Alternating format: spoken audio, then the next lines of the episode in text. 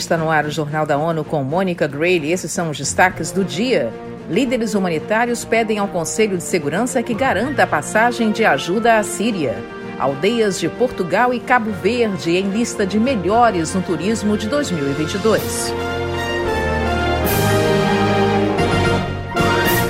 Altos representantes de agências das Nações Unidas publicaram um comunicado destacando os impactos do atraso na renovação da Resolução 2642 que permite a entrada de ajuda humanitária pelo noroeste da Síria, na fronteira com a Turquia.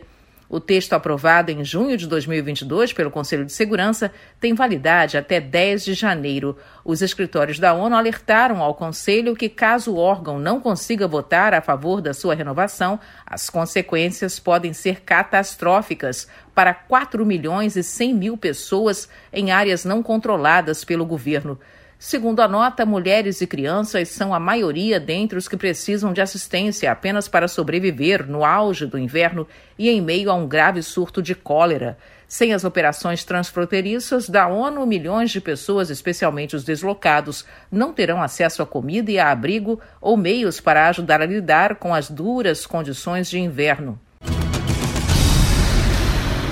O comércio marítimo global de 2023 deve evoluir numa média de 2,1%. A taxa vai ser a mais lenta quando comparada aos 3,3% registrados nas três últimas décadas. Quem tem os detalhes é Eleutério Gavani. A agência da ONU projeta uma evolução moderada de 1,4% no último ano, após recuperação significativa registrada em 2021. Na revisão do transporte marítimo 2022, a UNCTAD agrega estatísticas de comércio no setor e divulga uma análise de mudanças estruturais e cíclicas que afetam o tipo de troca, os portos e a navegação. Na publicação, a agência recomenda que haja um maior investimento nas cadeias de abastecimento marítimo. Da ONU News em Nova York, Eleutério Gavan. Para a secretária-geral da UNCTAD, Rebecca Greenspan, é preciso que o mundo possa aprender com a atual crise da cadeia de suprimentos e preparar melhor para futuros desafios e transições. Nesse 3 de janeiro, o Japão inicia o seu primeiro dia como presidente rotativo do Conselho de Segurança. A cerimônia na sede da ONU em Nova York inclui o hasteamento da bandeira em cinco países na entrada do Conselho. Os cinco assumiram assentos rotativos no órgão em 1 de janeiro, após serem eleitos pela Assembleia Geral da ONU no ano passado. A lista inclui um país de língua portuguesa na África, Moçambique. Os outros novos membros do órgão são Malta, Suíça, Equador e Japão. Todos os cinco vão ter mandatos de dois anos, que vai até o fim de 2024. O Brasil, que retornou ao Conselho em 2022, tem um mandato até o fim deste ano. Da Áustria ao Vietnã, 32 destinos de todo o mundo foram nomeados como melhores vilarejos turísticos 2022 pela Organização Mundial do Turismo, OMT. E tem aldeias de Portugal e Cabo Verde na relação.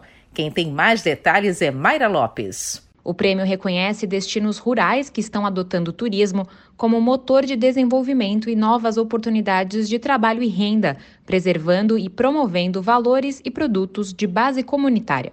Em 2022, um total de 32 aldeias de 18 países nas cinco regiões do mundo receberam o reconhecimento. Entre os países de língua portuguesa, a aldeia Castelo Novo, em Portugal, integra a lista. Da ONU News em Nova York, Mayra Lopes.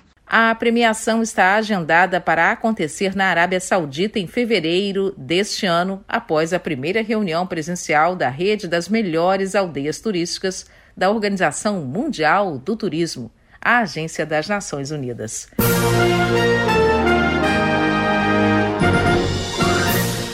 Este foi o Jornal da ONU. Mais informações na nossa página news.un.org/pt e nas nossas redes sociais. Siga a gente no Twitter, arroba ONUNews.